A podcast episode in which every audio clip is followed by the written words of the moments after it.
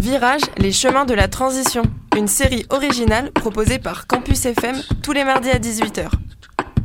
Des regards, des histoires, des visions, des cheminements pour un monde viable et désirable. Différents formats, portraits, reportages, différents sujets, alimentation, justice sociale, transition écologique. Virage, les chemins de la transition. The world is waking up, and change is coming, whether you like it or not. Bonjour et bienvenue dans le deuxième épisode de Virage, les chemins de la transition. Je m'appelle Margot et aujourd'hui j'avais envie de parler d'un sujet qui me travaille beaucoup, surtout en ce moment, c'est celui de l'engagement militant. Et même plus précisément encore, euh, celui des sentiments contradictoires qui traversent les militants et militantes engagés. Et avec moi aujourd'hui pour en parler, j'ai Fabien Naudin. Bonjour Fabien. Bonjour Margot. Avant de rentrer dans le vif du sujet, comment est ta météo intérieure? Aujourd'hui et en cet instant précis euh, bah, C'est plutôt radieux, euh, ouais. Ah ouais, il fait beau.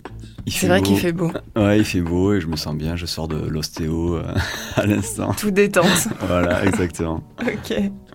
Bon allez, on rentre dans le vif du sujet. Première question, Fabien, est-ce que tu peux te présenter? Et quand je pose cette question, c'est plutôt assez euh, classique, du genre âge, ville, boulot, passion, euh, genre comme un petit bac ou un profil Tinder, tu vois. Oh là là.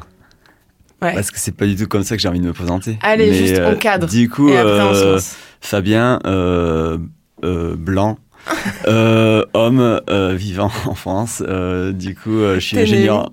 Je suis né à côté de Laurence, à Oloron-Sainte-Marie, dans le 64. Et j'ai fait des études d'ingénieur en construction. et sinon, je suis, je, je, suis militant écolo, on va dire. et une passion? Une passion, j'en ai plusieurs. T'as le droit d'en donner plusieurs, on se limite pas aux passions. Enfin, je sais pas, je, j'aime pas mal de choses, mais ouais, je fais de la musique, je chante dans un groupe de rock. Et euh, ouais, c'est déjà bien. Ouais, c'est cool, je te remercie.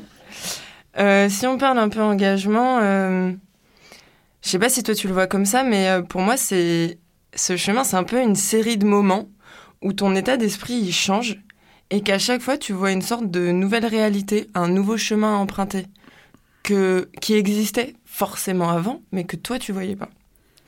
Du coup, je me demandais, est-ce que toi, tu aurais un moment, un virage Je pense que tu en as plusieurs.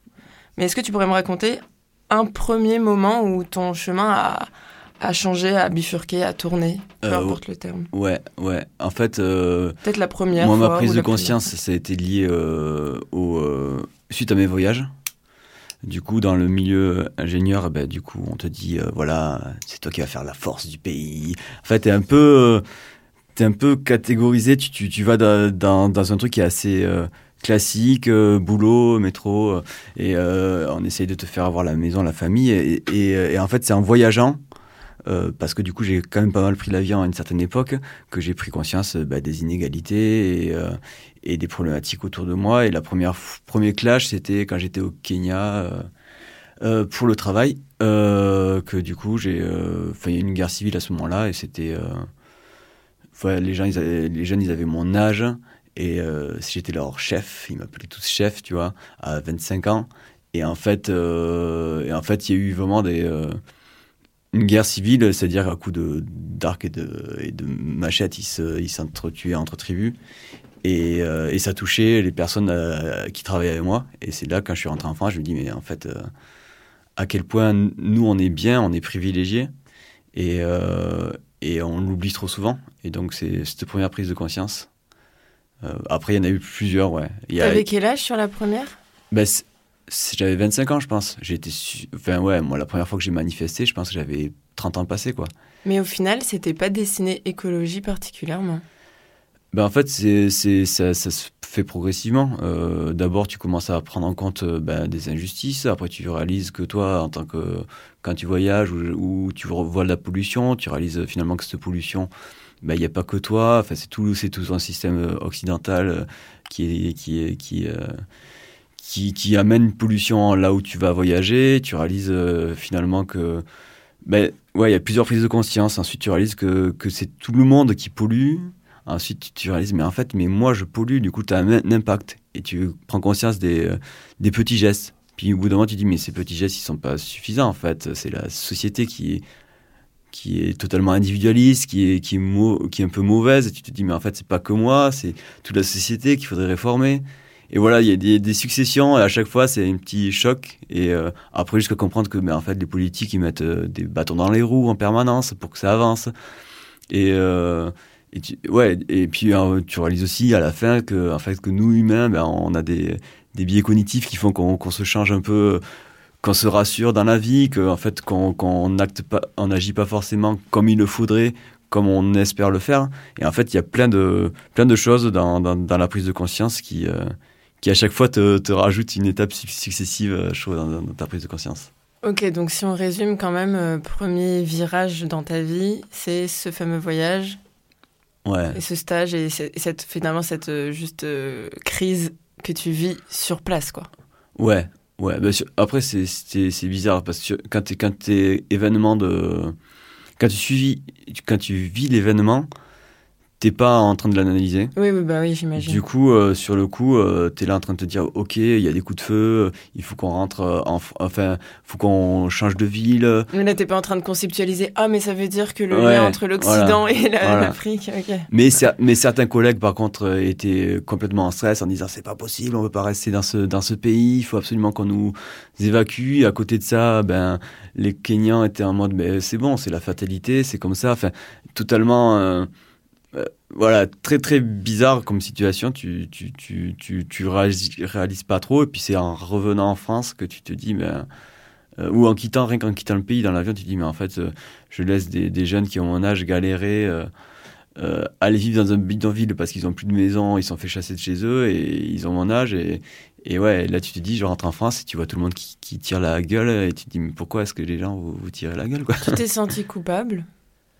Est-ce Euh, que ça a été un, un élément d'action Tu sais, la culpabilité, on en parle souvent. euh. Ouf, ouais, c'est euh, pas, pas, pas là, pas, pas, pas sur ça, Ok. non, pas sur ça. Mais sur plein d'autres choses, ouais, mais pas sur ce, ce sujet-là. ouais. Ok, donc sur le premier virage. Euh, après, j'hésite entre deux questions. Est-ce que tu me racontes un deuxième virage? En termes de chronologie, c'est toi qui vas me dire. Ou alors, est-ce que tu me racontes un peu tous les collectifs que tu as rejoints et, et l'engagement écolo? Je sais pas lequel est arrivé avant. Ben ouais, on peut, on va dire que que ben, peut-être le virage, ouais, quand j'ai continué à hum, Donc là, tu rentres du Kenya. Bah, je continue, je continue ma vie euh, d'ingénieur pour une grosse euh, multinationale euh, de construction. Dont on taira le nom. Bah, après, voilà, oui, oui, peu importe. Mais, Oui, euh, du, mais du coup, du coup euh, voilà, qui m'a quand même beaucoup appris dans mon métier et, euh, et avec qui j'ai fait, on va dire, un premier burn-out, mais un burn-out, euh, ok. ça, me, ça, on va dire que ça m'a, ça m'a construit, quoi, parce que maintenant je sais où poser mes limites, je comprends quand est-ce que je, je donne trop de moi et, et voilà, mais du coup. Chiant de passer par le burn-out pour pouvoir découvrir tout ça, mais j'ai l'impression Ouais. que c'est quand même assez Ouais. fréquent Ouais, de j'ai devoir l'impression atteindre que. Ouais, cette limite pour. Ouais, pour après la, la, la, conscientiser, la vivre Ouais. pour la conscientiser, ouais, c'est clair. Mais du coup, c'est. c'est- Enfin, chaque, euh, on a, chaque entreprise euh, pour laquelle tu vas travailler, au final. euh, euh, ça sera pour toi toujours une bonne une expérience à vivre. Enfin, je sais pas comment dire, mais en tout cas, pour le coup, euh, moi, ça m'a quand même construit et, et ça m'a aussi dit bah, ce que j'aime pas dans les grosses entreprises. Enfin, mais quand tu travailles dans l'entreprise, tu réalises pas. Tu es dans une petite, euh, petite compagnie, tu es tes collègues et tout ça. Alors que c'est plus quand tu prends du zoom, tu recules, tu dis en fait, ce multinational, elle, elle détruit plein de choses et, et c'est là où du coup tu adhères au moins. Mais, euh, mais voilà, quand tu es toujours euh, le nez dans, dans les affaires, euh, bah, tu as tes priorités et tu oublies tes, tes convictions et tout ça. Bref. Et, euh, et donc, euh, c'est suite, suite à, à plusieurs prises de conscience que j'ai changé d'abord une première fois de taf.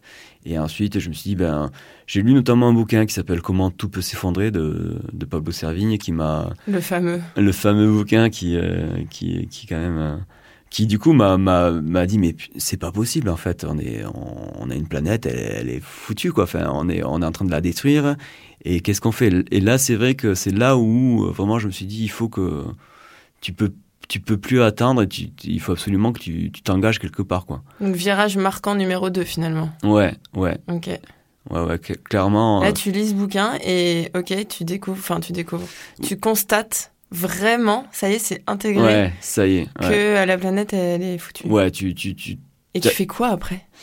Et ben du coup après tu ben moi je, je me suis mis à j'ai commencé à, à, à connaître euh, j'étais à un village qui s'appelle euh, le village Alternativa de 2018 je crois et c'est à partir de là où euh, j'ai rencontré les gens d'Alternativa et de du collectif aussi ANV COP21 Action non violente COP21 donc ces deux collectifs Alternativa ça promeut des alternatives à travers l'organisation d'événements et, euh, et ANV, c'est eux qui font des, des actions euh, euh, non violentes. Et le but, eux, de ce second collectif, c'est plus de. Ça promet pas les alternatives, ça dit plutôt, mince, ce qui se passe là, ce que vous, vous faites, c'est pas bien.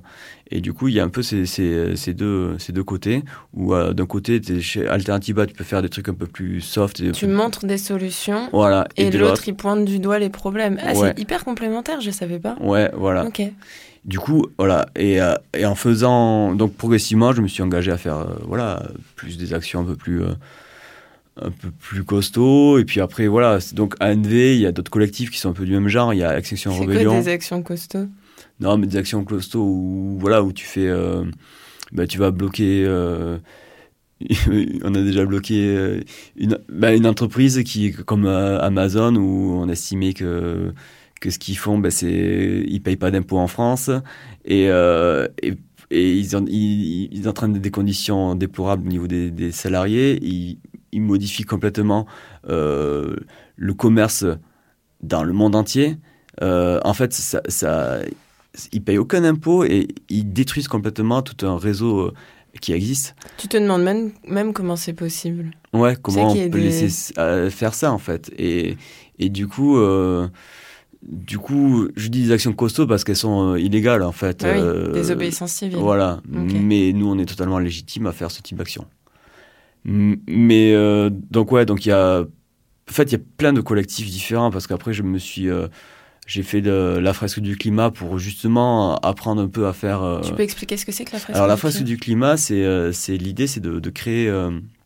c'est un jeu qui a été créé, une sorte de jeu où tu as un atelier pendant 3, 3 heures où tu regardes tous les composants euh, du, des problématiques environnementales et climatiques et, euh, et, on te dit ben voilà voici les cartes voilà euh, je sais pas gaz à effet de serre acidification des océans on, on, te pose un peu on te donne des cartes qui sont dans le désordre et tu dois les assembler et te dire ah ouais ok ça c'est lié à ça ça c'est lié à ça. Et en fait à la fin ça te met une fresque sous les yeux au bout de tes deux heures tu dis ah ouais ok je comprends mieux le changement climatique à quoi il est lié et quels sont nos impacts et qu'est-ce que, sur quel levier on pourrait on pourrait euh, faire et, euh, on pourrait bouger pour que ça s'améliore et du coup euh, et du coup le fait de, me mettre dans ce collectif ça m'a permis de, mieux comprendre les dessous de la science mais enfin de voilà de ce qui est dit par le GIEC tout ce qui euh, tout ce qui n'est plus du tout approuvé et qui qui qui c'est juste un fait établi euh, et du coup ça m'a permis de, du coup mieux comprendre euh, ce pourquoi je me battais. Voilà. Mais t'as je... as lié la théorie et le, ouais. et, et, le, et le concret qu'on observe tous les jours. Finalement. Ouais, voilà. Et du coup, c'est super intéressant parce qu'en plus, c'est au contact de personnes. Donc voilà, donc je n'ai pas fait beaucoup d'animation, mais je me suis formé à ça. J'avais fait aussi un, une autre formation qui s'appelle Avenir climatique, qui permet aussi de donner, d'être capable de donner des conférences sur le même sujet. Euh... Bah, figure-toi que moi aussi je suis formée à la fresque, j'en ai pas encore fait une. Ouais, c'est pas si simple parce que du coup il faut, il faut bien bosser le truc et, et euh, voilà, il faut du temps pour, pour bosser ça. Et je suis formée atelier d'automne aussi maintenant. Ah ben j'ai pas encore fait l'atelier mmh, d'automne. Mais écoute, je te donnerai, euh, je te donnerai le, la date au moment où on fera. Très bien. T'es dans les petits papiers, ça. Très bien. Ben du coup voilà, en fait des collectifs comme ça, il y en a, il y en a plusieurs, tu vois, genre il y a du coup la fresque, les ateliers d'automne. Il y a aussi les shifters qui pensent vraiment à tout ce qui est très euh, scientifique et, euh, et beaucoup d'ingénieurs, voilà, c'est quand même euh, qui sont là-dedans, qui pensent vraiment à, à, réfléchir à comment changer la, société. Et puis à côté de ça, tu as des, euh, as des collectifs comme Alternativa, les Amis de la Terre, Greenpeace, ou qui sont eux plutôt dans le genre à, trouver des argumentaires, à comment, euh, à, un peu un travail journalistique sur certains, sujets. Euh, et après, il y a, a d'autres groupes qui sont du coup plus des collectifs de, lutte, bah, Greenpeace aussi, mais euh, ANV, Extinction Rebellion. Et en fait. Mais toi, tu les as pas tous choisis, déjà parce qu'on peut pas, j'imagine, choisir 15 collectifs pour s'engager, mais ta, ta sélection, elle a l'air quand même de suivre un truc logique. Ben, ma sélection, euh, ma première sélection, c'est de trouver des potes, en fait. Euh, Ouais, ok. Donc, du coup, euh, première sélection, c'est tu te retrouves avec des personnes que tu apprécies. Et après, les autres collectifs, tu les croises, en fait, dans les actions. Euh, Parce que le réseau militant n'est pas non plus euh, immense, donc euh, tu recroises euh, les personnes. Mais ce qui est intéressant, c'est que, euh, enfin, en tout cas, pour le coup, j'ai eu le, j'ai eu le, j'ai, j'ai vu- assez de, de collectifs pour avoir un- une vision un peu globale de savoir ben, qu'est-ce qui me plaisait. Et aussi, dans chaque collectif, il y a plein de rôles différents. Genre pour une action, tu peux, tu peux juste être un, un observateur, ne avoir aucune implication, euh, donner des tracts si tu as envie un peu de parler à- et faire de l'argumentaire, euh, te, te- carrément te bloquer à un portail si tu as envie, et ou être dans, dans la com, la média, faire, faire des photos si tu aimes la photo. Enfin, en fait, du coup, euh, rien que ça, c'est juste dans un collectif, tu as des dizaines Une de rôles différents. Donc du coup, euh, quand tu rentres dans le milieu collectif, tu réalises que en fait, tu apprends plein de métiers différents et en un an de militantisme, tu apprends plus que diversité de choses qu'à un an dans un même métier. Tu vois que donc du coup, c'est déjà ça super intéressant. Tu comprends aussi que derrière le mot militantisme, au final, c'est pas obligatoirement quelque chose de de dur en fait que, n'importe quelle action est militante à partir du moment où où là tu tu es en accord avec ce que tu ce que tu fais y a pas c'est pas obligé de t'accrocher quelque part et, et après en, fonction de ça tu, tu, trouves tes sensibilités et pour le coup avec les collectifs ANV Alternativa aussi ce qu'on fait on organise chaque année euh, un camp climat qui est euh, plusieurs jours de formation pour euh, sensibiliser aux problématiques environnementales et aussi à apprendre les bases de tout ce qui est désobéissance civile et ce genre de choses. Et donc suite à ça on a à la première euh, fois où on l'a animé, sur, on l'a organisé sur Toulouse, on a organisé plein d'ateliers. Et, euh, et là, j'ai créé un atelier qui s'appelle euh, Et toi, ça va, tu, tu, le vis bien qui est du coup. Euh, et toi, ça va, tu le vis bien Ouais. Ok. Voilà. C'est Et toi, ça va, tu le vis bien. Ça parle euh, ou comment affronter un monde qui change, là, le petit. le sous-titre de, de l'atelier, mais c'est ça parle de du coup de c'est juste un cercle de parole où on vient parler de, de ce qu'on ressent vis-à-vis des changements. Et ça, pourquoi c'est arrivé? C'est que tu sentais qu'il y avait un manque. On va, on va plus en parler là Ouais. de, de ce, cet atelier, mais comment, comment ça a germé en toi? Euh, Ben en fait, euh, ouais, c'est je, je, je, trouvais qu'il y avait un manque parce que on n'en parle pas trop quand on est dans l'action. Quand on... Un manque de quoi? De... de, de communication sur ce qu'on ressent en fait. Euh, et parce que ouais, on est on est avec des, des collègues en train de, de faire une action, une manifestation, j'en sais rien. On se voit toute la journée. Mais à aucun moment on va savoir si la personne qui est à côté de soi, elle est déprimée par le truc.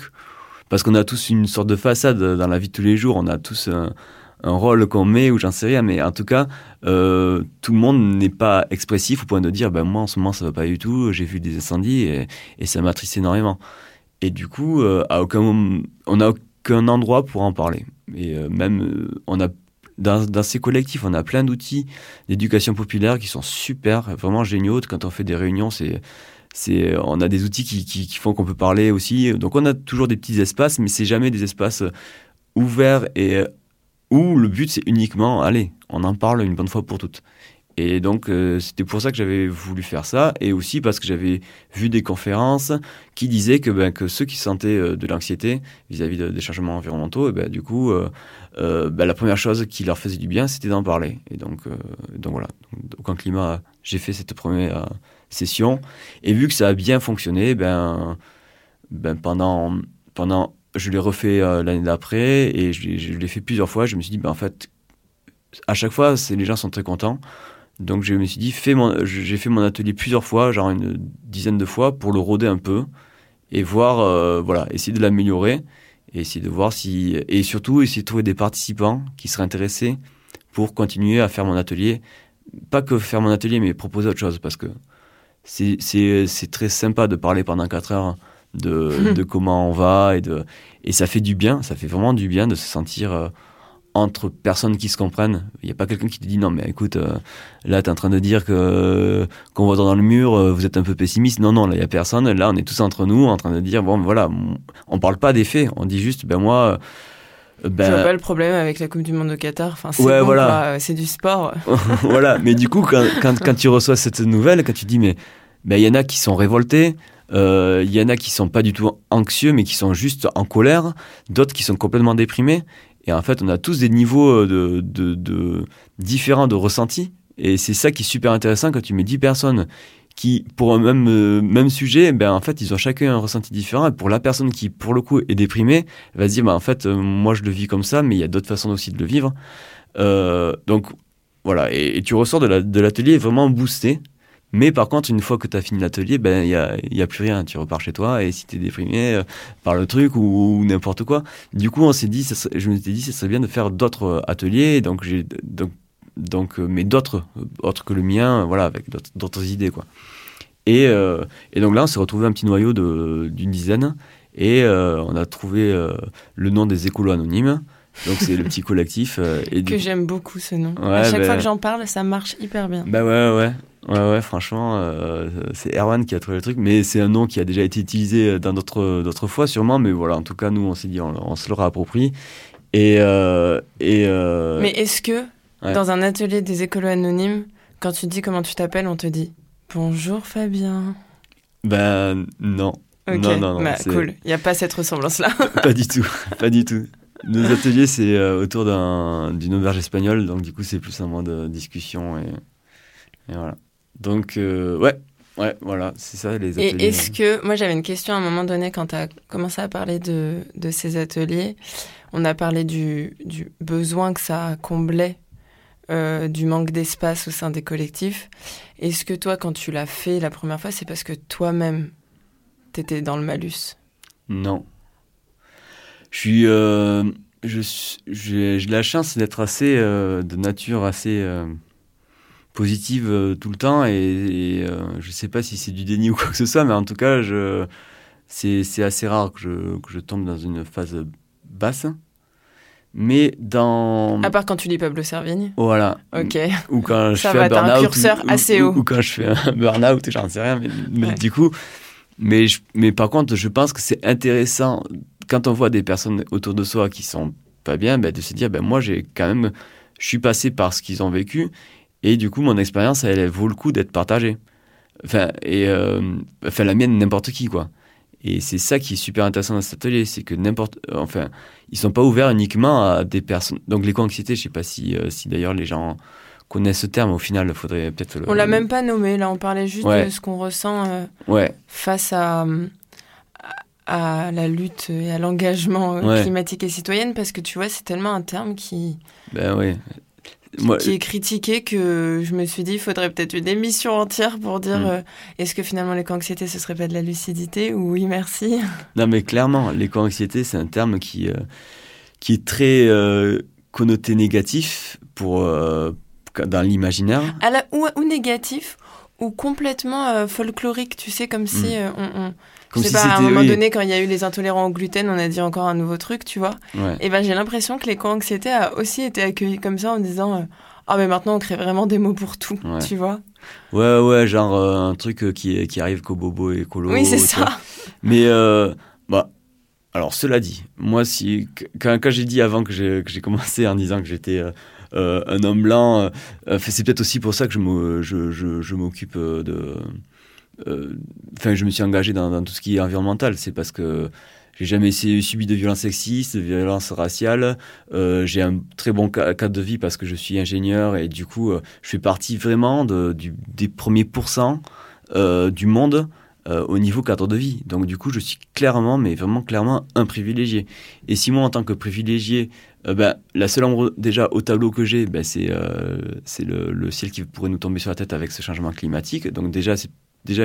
Mais t'es le plus proche du ciel finalement par rapport à ceux qui n'ont pas. Non, mais tu sais, cette marge des privilèges qui fait que t'avances à chaque fois que tu réponds oui. Et ben, c'est vrai que moi, je pense que je suis quasiment autant privilégié que toi, à la différence près que je suis une femme.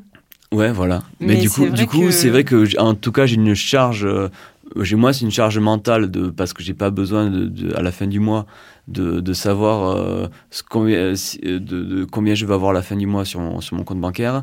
Voilà, j'ai pas, euh, j'ai pas des oppressions qui font que ben, ça m'a libéré du temps pour un problème qui est plus global.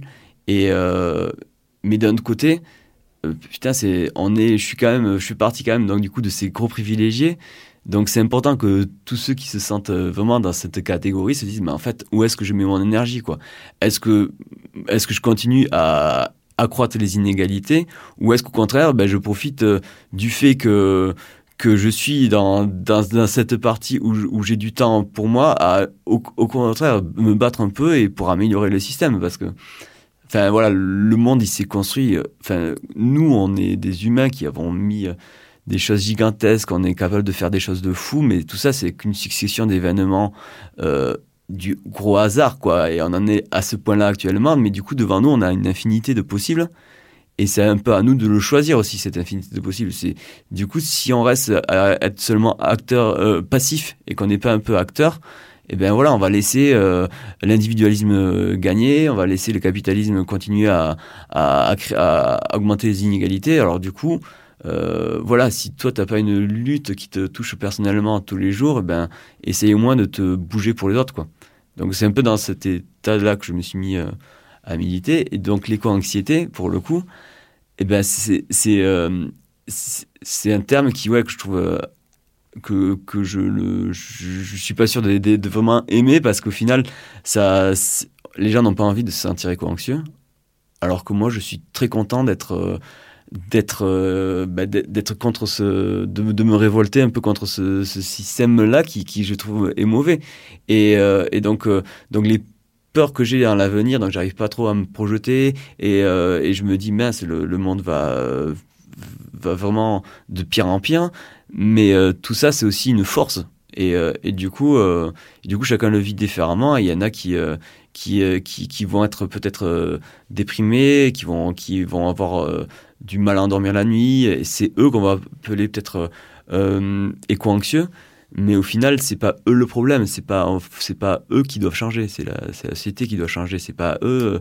Si on va voir un psy que le psy euh, dit, bah, écoute, non mais euh, qu'est-ce qui se passe Enfin, euh, qu'est-ce que médite Voilà, médite ou tu vois, ça ira mieux. Euh, tu devrais pas prendre les choses comme ça. Mais c'est c'est pas ça en fait. C'est pour peu qu'il te donne quelques médicaments. Ouais, voilà. enfin, enfin surtout fuyez quoi. Si jamais vous Ouais, vous sentez dans ce cas-là, c'est c'est la solution est pas du tout, euh, pas du tout là-dedans. Mais par contre, euh, on peut juste être euh, critique vis-à-vis de la société. C'est c'est un premier pas euh, vers euh, vers du mieux quoi. Mm, Moi, je retiens cette phrase que tu as dit. Moi, je suis hyper contente d'être révoltée. C'est vrai que, que ce soit bien clair, quand on est éco-anxieux, c'est qu'on est lucide et conscient. Et si on prend le truc à l'inverse, si on ne ressentait absolument aucune peur, aucun stress de demain, ça veut vraiment dire qu'on ne sait pas du tout, du tout, du tout dans quel monde on est en train de vivre. Mais ouais. Donc la conscience, elle est, elle est hyper intéressante. Et si on veut donner là un peu des clés euh, d'engagement euh, aux personnes qui nous écoutent, est-ce que tu as des petits trucs à nous partager?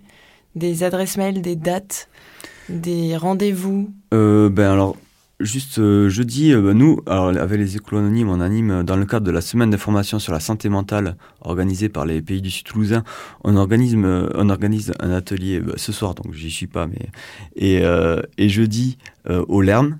Euh, du coup, euh, ensuite jeudi, il y a également un alternative bar, donc c'est un, un moment pour euh, pour Il y a euh, deux mots assez intéressants dedans. Ouais.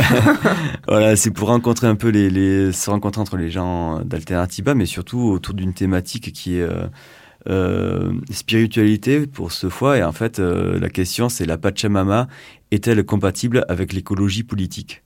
Parce que voilà, il y a des courants, des personnes qui sont très scientifiques, d'autres personnes qui sont plutôt euh, enclins à la spiritualité. À, à quel moment en fait euh, euh, ben, Les deux peuvent se retrouver. les deux peuvent se retrouver et surtout faire attention parce que dans, dans les deux cas, il y a y avoir des, des excès. Donc voilà, enfin bon, je- c'est une discussion qu'il y aura le jeudi. Je Et, me euh, le note. ouais. Et 25 novembre, je sais qu'il y, aura un séminaire de, de l'atelier d'écologie politique. C'est le collectif des scientifiques toulousains, euh, ça s'appelle la Técopole. Et euh, ils font une soirée sur euh, les émotions face aux ravages écologiques, quels enjeux politiques. Donc voilà, ça sera bien. pile poil dans, dans- dans cette thématique. Donc. Super. Je te remercie. J'ai une dernière petite question. J'aime bien poser cette question quand, quand je parle avec des potes ou même euh, autour de moi sur euh, des ressources qui nous font du bien. J'ai même une playlist entière de musique qui me fait du bien. Euh, si toi, tu as une musique quand ça va bien, ce serait laquelle? Bah du coup ça serait euh, un morceau de mon groupe quoi parce que Ok. parce que du coup dans lequel je chante Mondo Shawan euh, parce que euh, bah parce que ça, me- ça me fait trop. ça Déjà, quand tu le fais, ça te fait du bien. Voilà, et puis ça me rappelle, putain, quand t'es sur scène, c'est tellement bien. Euh, donc ouais, ça C'est ton ancrage. Ouais.